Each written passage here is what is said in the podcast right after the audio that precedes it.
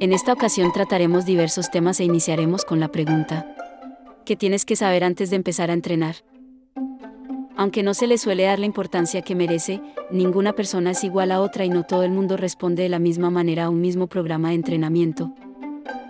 Por eso, la individualización es uno de los principios más notables para conseguir los máximos resultados.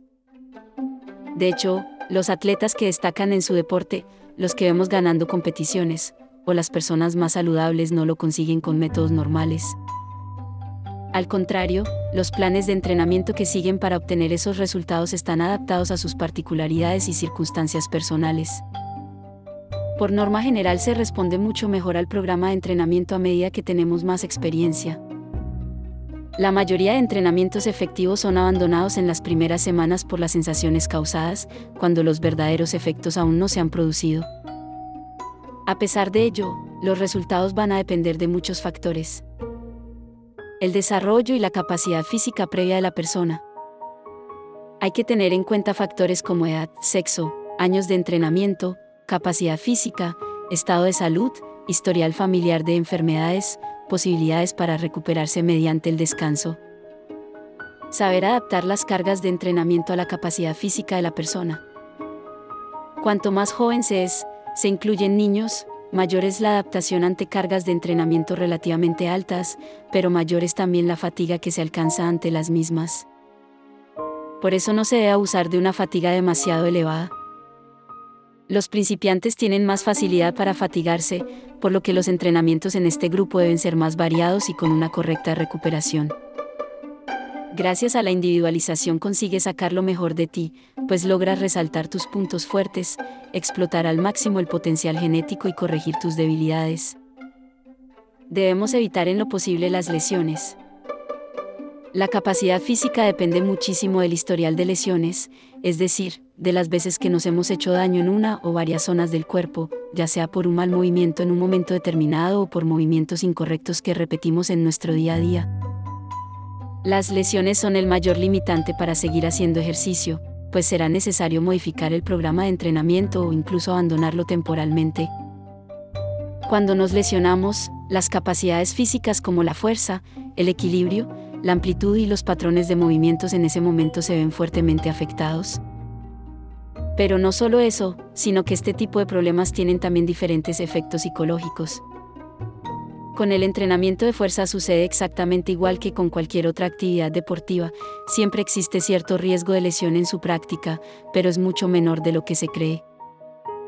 La tasa de lesiones en usuarios de gimnasio, practicantes de powerlifting, alterofilia o strongman es realmente baja, con unos valores de entre 0,84 y 5,5 lesiones por cada mil horas de entrenamiento. El fútbol, por ejemplo, presenta una tasa de entre 65 y 85 lesiones por cada mil horas de entrenamiento, y otro buen ejemplo son las carreras de larga distancia. En principio, correr parece mucho más seguro que los deportes de fuerza, sin embargo, esta modalidad tiene una tasa de entre 7,7 y 17,8 lesiones por cada mil horas de entrenamiento, es decir, algo más del triple.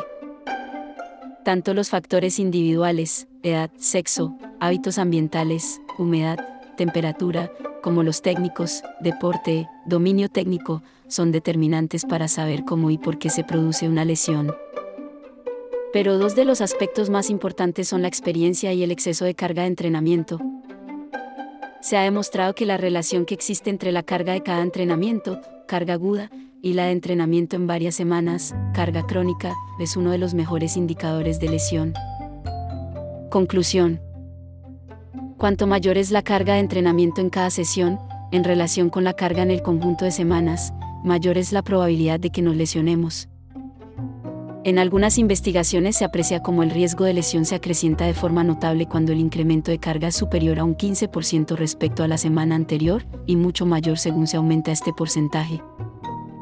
Por supuesto, este tema es realmente complejo, pero puede ser una referencia interesante en tu progresión de cargas. Conclusión. Lo que realmente produce una lesión no es el ejercicio en sí mismo, sino realizar una progresión inadecuada al aumentar las cargas de los entrenamientos. Factores como llegar al fallo muscular o los aumentos rápidos de peso o volumen de trabajo son seguramente los principales responsables de la mayoría de las lesiones en los músculos, ligamentos y tendones. Esto no quiere decir que no entrenemos duro. De hecho, si lo hacemos vamos a conseguir mejorar las cualidades físicas y estas a su vez nos ayudarán a estar más protegidos frente a las posibles lesiones. La clave está en no forzar más allá de lo que se puede hacer realmente. Si a pesar de todo te has lesionado, los síntomas serán la incapacidad y el dolor, pero debes tener en cuenta que ni todas las lesiones son iguales, ni todas las afrontamos de la misma forma. Al tratarse de un proceso psicológico, emocional y fisiológico, tejidos, existen diferentes factores que alteran la percepción de ese dolor, como son el concepto propio del dolor, las experiencias dolorosas previas, la edad, la falta de sueño, no comprender bien qué síntomas son normales o no. Cuando sufrimos una lesión se altera el equilibrio normal que suelen tener las diferentes estructuras, homeostasis, lo que fisiológicamente provoca que los llamados neuroreceptores sensoriales transmitan impulsos al sistema nervioso central produciendo dolor. En función de cómo y cuándo llegue ese impulso al sistema nervioso central, sabremos de qué tipo de tejido procede para plantear su recuperación de forma adecuada. Por supuesto, en función de la gravedad de la lesión, el tiempo de recuperación, readaptación o rehabilitación varía mucho.